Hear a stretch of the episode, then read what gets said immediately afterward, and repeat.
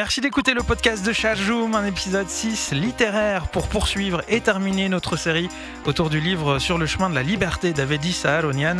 Ce livre que vous retrouvez aux éditions Parenthèses avec euh, la traduction de Léon Ketcheyan et Robert Dermergerian.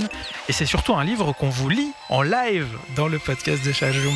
Le podcast de Chajoum, votre rendez-vous de cause arménienne, de culture et d'actualité à retrouver gratuitement sur Spotify.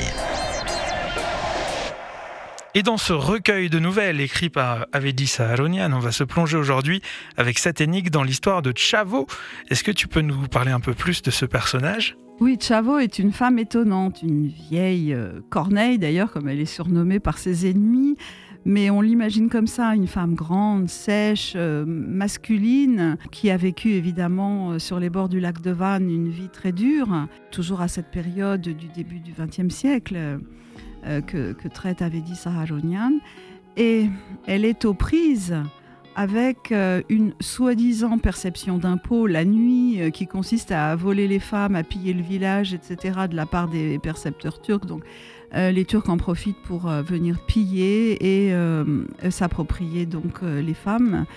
Et, cette, cette femme, Chavo, se retrouve avec sa, sa bru. À un moment, il est dit, pour son malheur, euh, sa bru était belle. Et euh, la beauté pouvait être, dans, ces temps de convoitise, euh, une, espèce de malédiction. Donc elle doit sauver sa bru. comment faire? Je trouve que dans cette, dans cette nouvelle, on, ressent bien le sentiment de panique que devait être celui des Arméniens quand ils étaient attaqués par l'armée turque. Où courir Que faire? Comment protéger une autre femme? Les, hommes sont, les deux hommes sont morts en mer parce que c'était des pêcheurs. Et donc la panique, le sauf qui peut total, je trouve que c'est ce que cette nouvelle montre bien. Le podcast de Chajoum sur Spotify, sur chajoum.org et maintenant avec l'histoire de Chavo. Cette nuit-là, légèrement essoufflé comme une beauté fatiguée, le lac de Vannes se balançait paresseusement entre ses rives, avec une douceur délicate, comme pour cacher sa nudité aux regards intéressés des étoiles taquines. Mécontent de l'éternelle brume, le lac s'était également couvert du voile épais des ténèbres nocturnes et s'apprêtait à s'enfoncer dans un sommeil paisible. Cependant, ni les ténèbres, ni la brume ne pouvaient interdire aux étoiles leur jeu habituel. En nombre incalculable, elles s'étaient précipitées des divers coins du ciel bleu vers ce lac et regardaient en bas de leurs yeux scintillants. Ce n'est que lorsque le vent nocturne léchait de son souffle froid et faisait grimacer la surface du lac, que, comme des adolescents nus qui frissonnent au contact de l'eau froide, les étoiles tremblotaient et sursautaient sur la surface de l'eau en faisant gicler des jets d'argent où elles se mélangeaient avec les vaguelettes qui se bousculaient sans cesse sans savoir pourquoi. On aurait pu croire qu'elles riaient, en chuchotant les unes aux oreilles des autres comme des enfants qui conspirent et qui, plus tard, au bord d'un éclat de rire commun et d'un tintement argenté, proclameront au monde entier par un bruissement, à l'unisson et avec un sérieux infantile, un secret qui n'existe pas.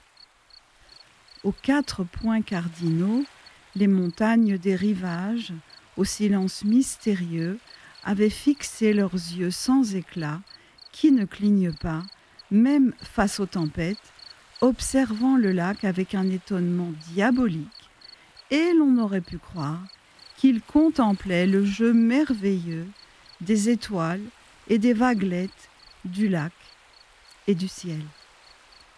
Tout était harmonieux dans la nature cette nuit-là.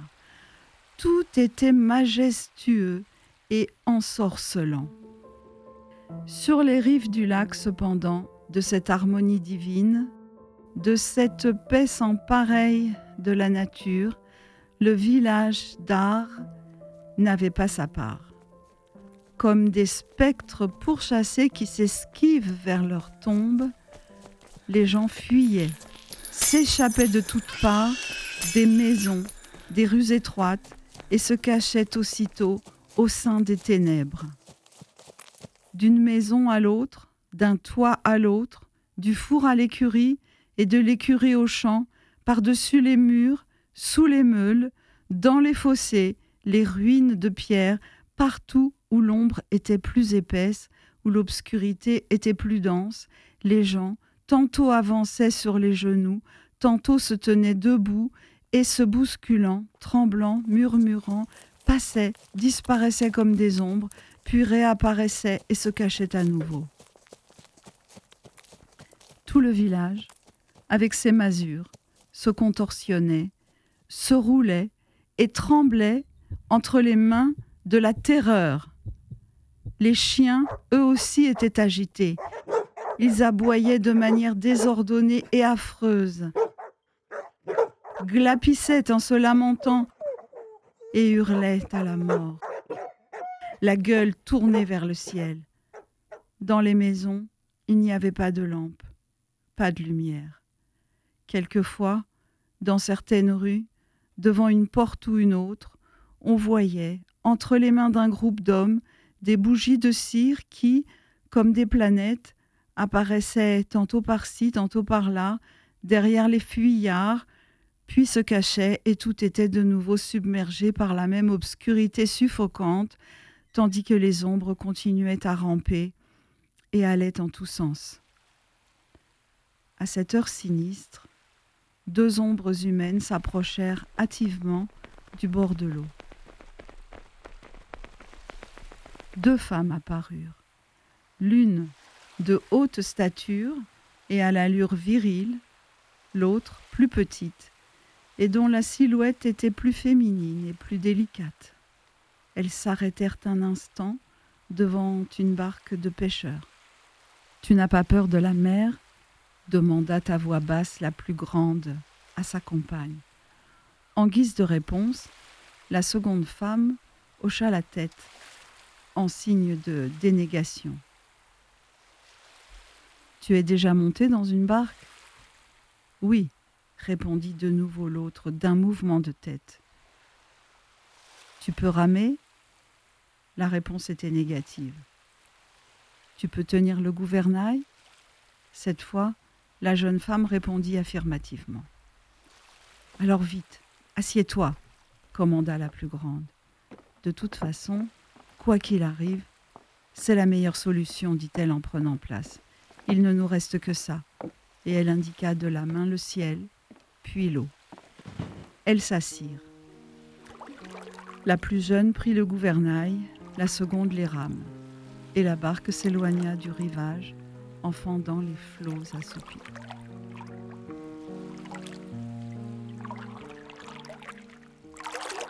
La plus grande, Chavo, appartenait à la famille Tourikian. La seconde était sa bru, la belle Hérinage.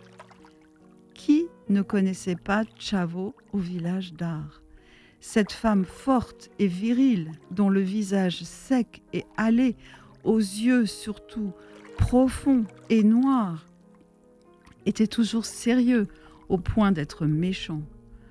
En regardant ce visage, on aurait pu croire que Chavo était toujours en colère, toujours fâché, toujours insatisfaite de quelque chose. L'expression de son visage était invariable, mais un œil expérimenté pouvait trouver sur ce visage glacial les signes de sa véritable colère ou de sa tranquillité car lorsque Chavo était folle de colère, deux rides sinistres se formaient au-dessus de son nez, entre ses deux sourcils épais et aux deux coins de sa bouche. C'est à ces moments-là que Chavo était terrible, et la faire parler à ces moments-là n'était pas sans danger.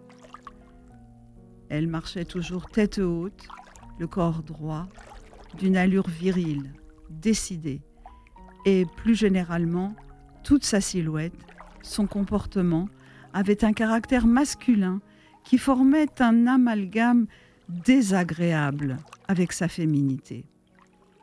Elle ne connaissait pas les occupations féminines. Elle ne tenait jamais une aiguille, mais prenait très volontiers la mer avec son mari, le pêcheur Vejto.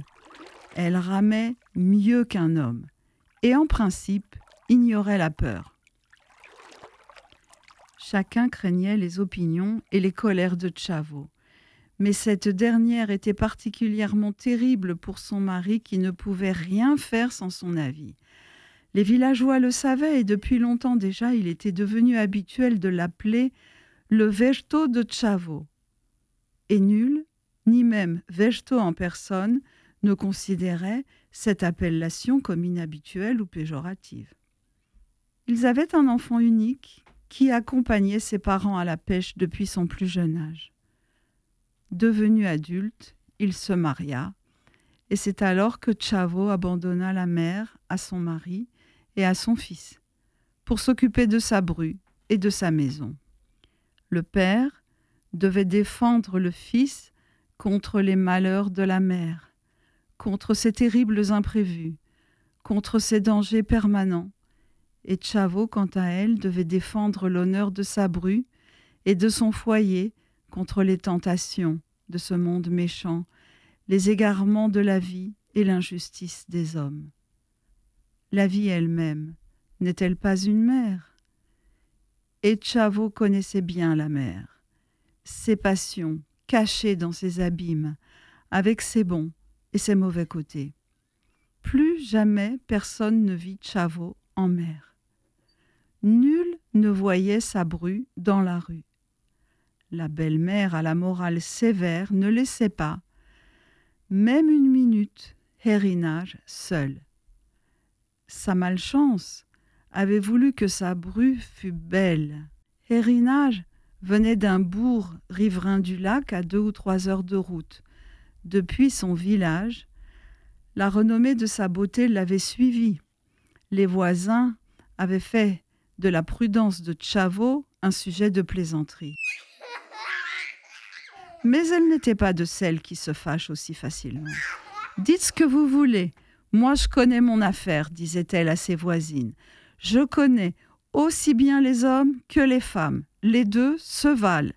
L'homme sera toujours un chien dont l'œil cherche ailleurs, tandis que la belle-fille de la voisine cherche toujours ailleurs elle aussi. Voilà pourquoi Chavo était si prudente et si sévère envers sa bru. C'est ainsi qu'il concevait l'existence, sortant rarement de la maison pour vivre heureux. Mais un jour, le deuil frappa la maison des Tourikian.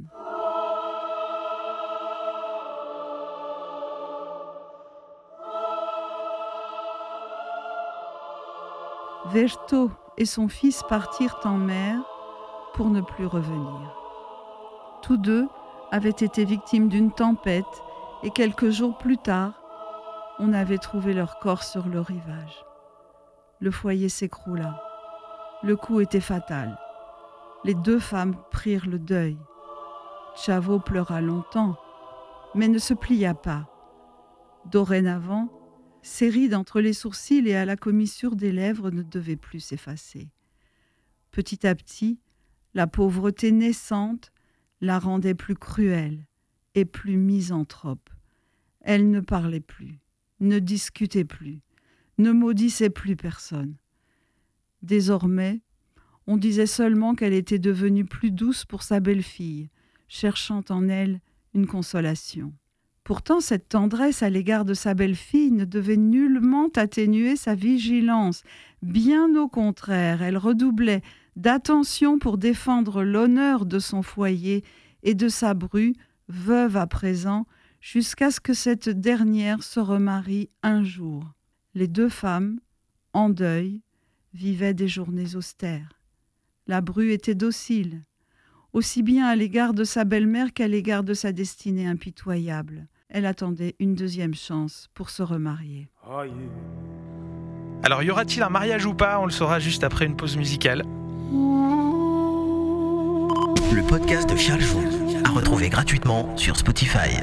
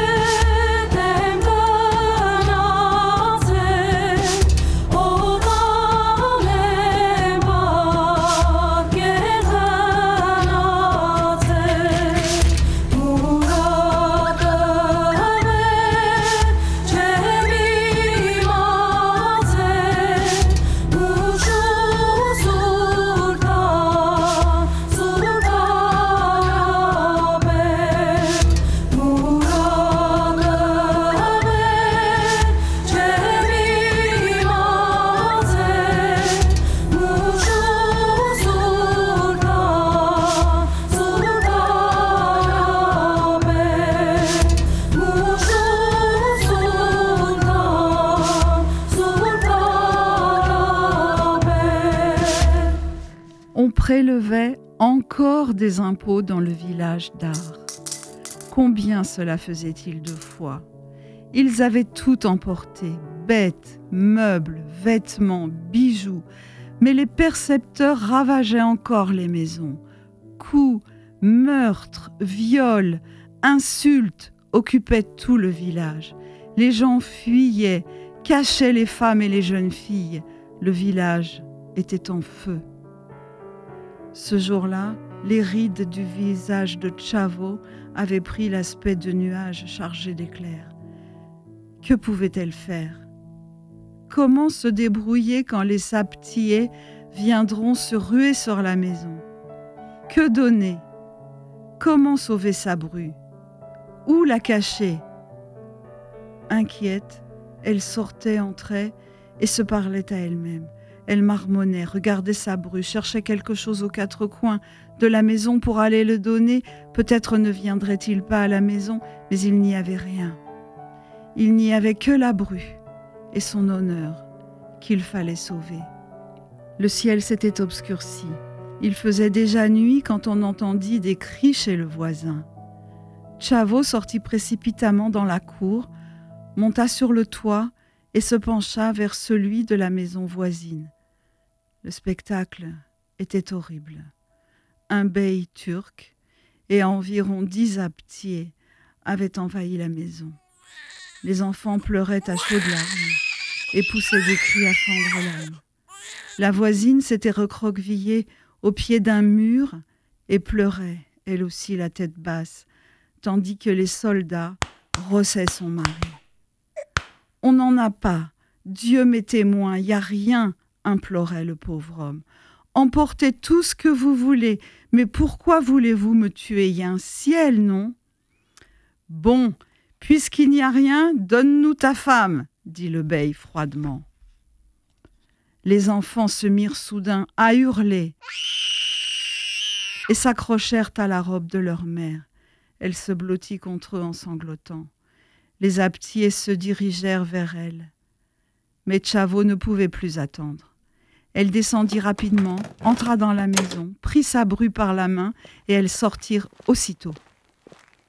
Bien qu'il y eût des gardiens de tous côtés, elles purent sortir du village, en passant par les cours et sur les toits, et arrivèrent à la mer, par où elles s'enfuyaient à présent, vers le foyer des parents de Hérinage sur l'autre rive. Que je sois maudite, que le deuil vienne prendre ma maison ne suffisait pas, il faut maintenant que je cède l'honneur de ma bru à ces sales aptiers, marmonnait Chavot toute seule dès qu'elles se furent un peu éloignées du rivage. Maudit soit ce pays. Que le pouvoir s'écroule. Ici c'est la nuit qu'on collecte l'impôt. Artamage, regarde-nous, c'est toi que j'invoque. Hérinage restait silencieuse. Elle ne parlait pas à sa belle-mère, en signe de respect. Et malgré la gravité des circonstances, elle ne prononçait toujours pas un mot. Et les rames s'enfonçaient dans l'eau. La barque avançait, les eaux clapotaient, les étoiles scintillaient dans le ciel et sur l'eau. La mer était calme, la brise légère et favorable. La vieille regardait l'eau et ramait en silence. Hérinage, cependant, ne parvenait à rester assise en toute quiétude. Elle regardait les rames, puis l'obscurité lointaine, se retournait pour voir le rivage du côté du village qu'elles avaient fui, il apparaissait de toute évidence qu'elle avait terriblement peur, aussi bien de la mer et de l'obscurité que des ennemis. Elle s'était déjà assez éloignée du rivage quand Hérinage se retourna une fois de plus et frémit. Elle tapa des mains pour attirer l'attention de sa belle-mère et tendit le bras vers le rivage où l'on voyait des lanternes, des lumières, s'agitaient de tous côtés. Était-il à leur poursuite? Chavo regarda elle aussi, mais ne dit rien. On aurait seulement pu remarquer qu'elle ramait plus vigoureusement. À présent, la barque s'envolait, mais il y avait encore tant de chemin à faire. Les deux femmes regardaient plus souvent vers le rivage. On aurait cru que les lanternes s'agitaient sur l'eau, qu'elles les poursuivaient à toute allure.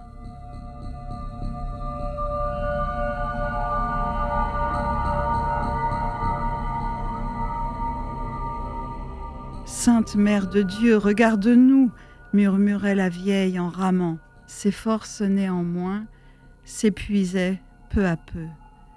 Hérinage remarquait avec terreur que leur barque avançait de plus en plus lentement, alors que les lueurs vacillantes des lanternes qui brillaient sur la mer les poursuivaient dans l'obscurité comme des yeux de loup affamés cherchant une victime. La fatigue gagnait Chavot. Pour se reposer, elle lâcha les rames l'espace d'un instant, puis de nouveau, elle se mit à ramer rapidement. En vain, car la barque avançait peu, alors que les lanternes approchaient sans cesse plus vite. Que fallait-il faire? Chavot était certaine que les poursuivants étaient turcs. Qui d'autre aurait osé sortir en mer avec des lanternes à cette heure tardive? C'est pourquoi elle décida de fuir vers le large incertain, consciente des risques que cela comportait. Elle tenta donc de ramer vers le large, mais cela s'avéra également impossible. Un vent contraire rendit ses efforts inutiles. Quelques minutes plus tard, les fugitives s'arrêtant en pleine mer, épuisées, regardaient avec terreur les yeux des loups qui brillaient maintenant à dix ou vingt pieds. Qui êtes-vous? s'écrièrent les soldats. Il n'y eut pas de réponse. Chavot ne savait plus ce qui lui arrivait. Ils s'approchèrent. Un hurlement général s'éleva du bateau des soldats. Voici l'oiseau envolé, dit l'un d'eux.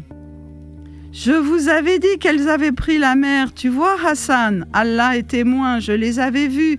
Elles fuyaient, mais je n'avais pas réalisé, le diable m'a trompé. Jetons la vieille corneille à la mer et emportons la jeune caille, dit un zaptier. Ce n'est pas notre affaire. Le bey a dit de les lui amener toutes les deux. On les lui amènera. Comme si on ne pouvait pas dire au bey que, morte de peur à notre vue, elle s'était jetée à la mer. Ce serait un drôle de spectacle de voir un peu comment la vieille va se noyer. Assise tranquillement à sa place, Chavot regardait et écoutait. Dans la barque, Hérinage, accroupi, sanglotait et tremblait. On ramena peu après les deux femmes vers le rivage. Chavot était assise seule à l'arrière de la barque. Quant à Hérinage, les aptiers l'avaient fait asseoir près d'eux et ramaient tout en faisant sur elle des plaisanteries de corps de garde. Regarde un peu cette mégère, comme elle a osé prendre la mer toute seule la nuit. Crois-moi, si je ne craignais pas le bey, je ne serais pas sorti en mer à une heure pareille, même si on m'avait tué.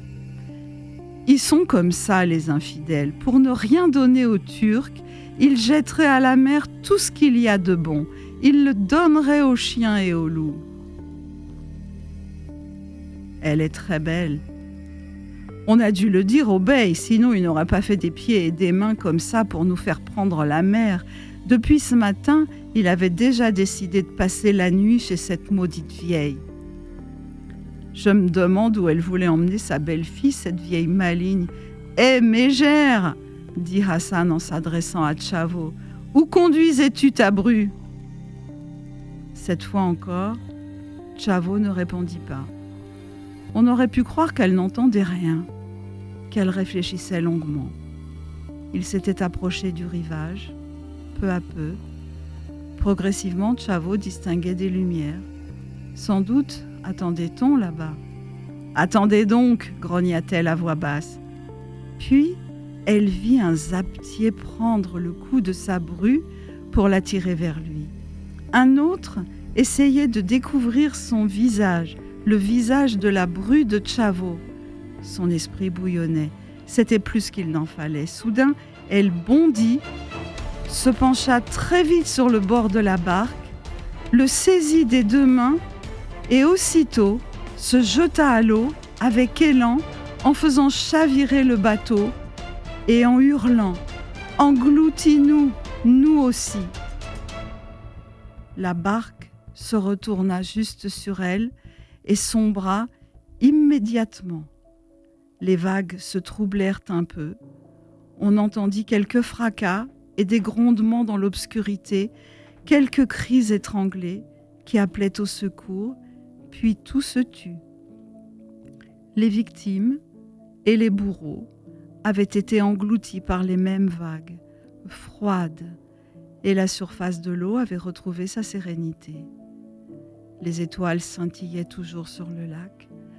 Comme des yeux aveugles, les crevasses des montagnes contemplaient encore le jeu du lac et du ciel dans cette harmonie enchanteresse de la nature. Merci beaucoup Saténig, comme à chaque fois, on s'y croirait.